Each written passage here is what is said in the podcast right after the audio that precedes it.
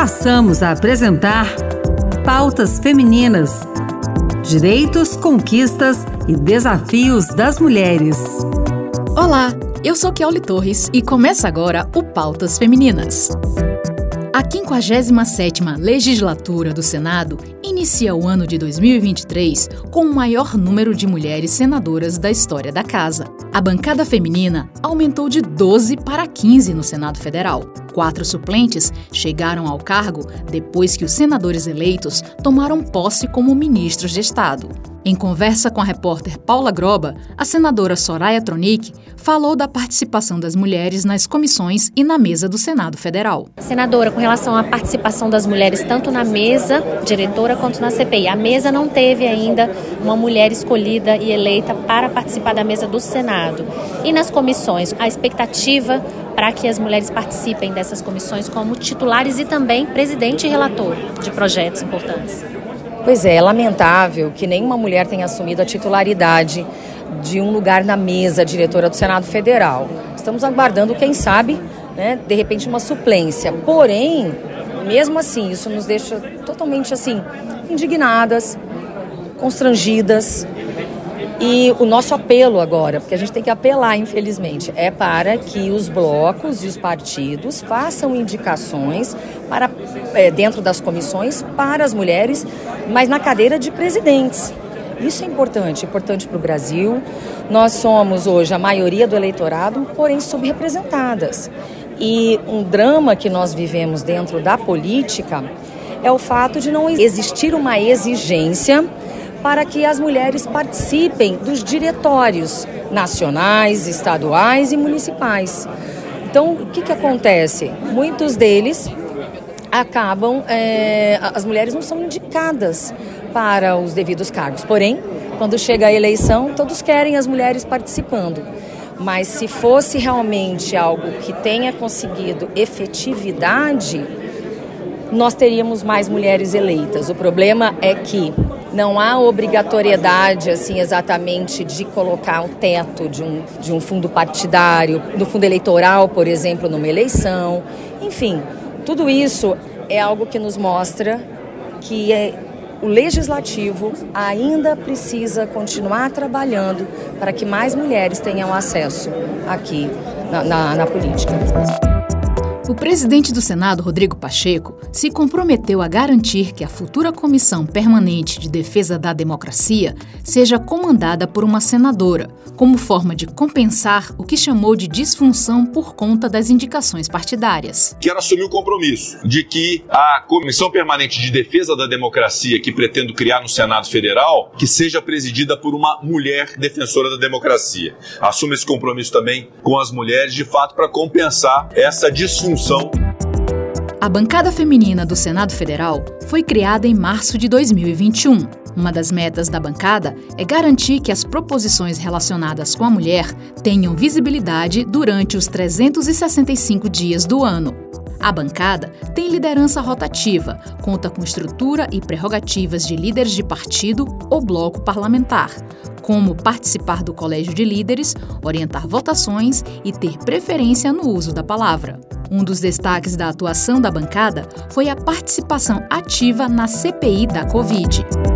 A senadora Tereza Leitão, do PT de Pernambuco, é a primeira mulher eleita para o cargo no estado. Professora de ofício e militância, como gosta de se apresentar, ela definiu a educação como a grande bandeira do seu mandato, ao lado dos direitos humanos e a defesa dos municípios. Nesta entrevista à repórter Glauciene Lara, da TV Senado, ela fala sobre o cenário político do Nordeste e a presença feminina na política. A senhora foi a primeira senadora eleita por Pernambuco, né, mulher, num ano em que, nas eleições de 2022, Pernambuco teve duas candidatas ao governo do estado no segundo turno.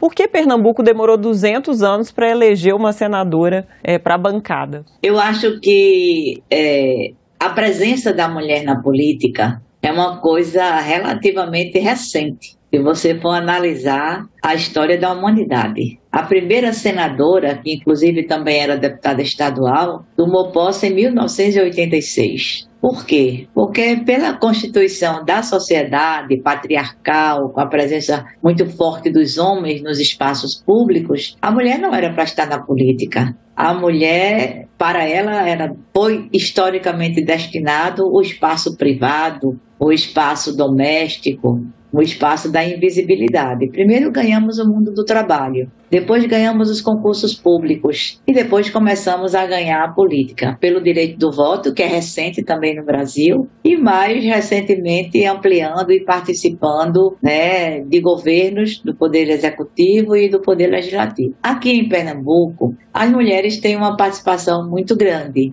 É até estranho, porque Pernambuco é um estado irredento. É um estado que já teve uma governadora, Dona Brite de Albuquerque, no tempo das capitanias hereditárias. É o estado das heroínas, as mulheres de Tejicupapo, que botaram para correr o invasor holandês. É o estado da primeira presa política, Bárbara de Alencar. Realmente é, é estranho, mas foram os processos, né? Pernambuco conseguiu ampliar a bancada de deputadas é, federais, saiu de uma para três, não é?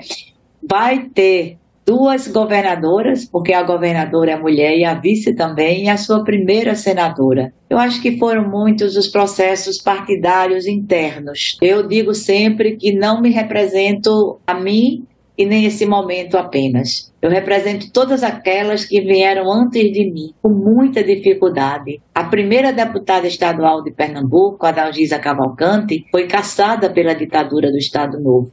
E nós devemos trabalhar não apenas para manter o nosso espaço individual, mas para trazer outras. Então, acho que o nosso papel é um papel que vai muito nessa direção e é um papel suprapartidário. Outra estreante no Senado Federal é a senadora Tereza Cristina, do PP de Mato Grosso do Sul. Ex-ministra da Agricultura, a senadora Tereza Cristina quer expandir o tema no Senado e ainda defende uma agenda pró-Brasil e de reformas para o crescimento do país. Mais detalhes com a repórter Bianca Mingotti. Eleita por Mato Grosso do Sul, Tereza Cristina, do Progressistas, foi ministra da Agricultura, Pecuária e Abastecimento do governo de Jair Bolsonaro. Ela é engenheira agrônoma formada pela Universidade Federal de Viçosa, em Minas Gerais, e atuou por sete anos como secretária de Desenvolvimento Agrário, Produção, Indústria, Comércio e Turismo de Mato Grosso do Sul. Tereza Cristina teve dois mandatos no Legislativo como deputada federal em 2014 e 2018. No Senado Federal, ela quer dar continuidade nos trabalhos dedicados à agricultura. De acordo com a senadora, o mundo precisa de uma agricultura sustentável, o que, para ela, o Brasil já tem se dedicado. Mas ponderou que há necessidade de se ampliar a pequena, a média e a grande agricultura. Tereza Cristina defendeu ainda uma agenda pró-Brasil e de reformas para crescimento do país. Falar sobre o tema agricultura é uma coisa natural na minha vida, mas eu quero expandir esses temas aqui no Senado. Né? Nós temos uma agenda pró-Brasil que precisa eh, ser discutida, as reformas que são necessárias para o nosso país. Então, eu tenho aí oito anos para atuar de fato no Senado Federal para o Brasil e para o meu estado, para o Mato Grosso do Sul. Meio ambiente e agricultura, eles estão atrelados. O mundo de hoje requer uma agricultura sustentável. O Brasil já faz isso muito bem, mas precisa estender isso a toda a agricultura, tanto a pequena quanto a média e a grande. Tereza Cristina terá como suplentes Tenente Portela do PL e Paulo Salomão do Progressistas. Participe do Pautas Femininas. Mande sua mensagem, sugestão, crítica ou comentário para o nosso WhatsApp 61 98611 9591. Repetindo, 61 98611 9591. Vale tanto mensagem de texto quanto de voz. O Pautas Femininas termina aqui. O programa de hoje teve produção de Anderson Mendanha, Ana Beatriz Santos e Kelly Torres. apresentação de Kelly Torres e trabalhos técnicos de Josevaldo Souza. Obrigada pela sintonia e até mais!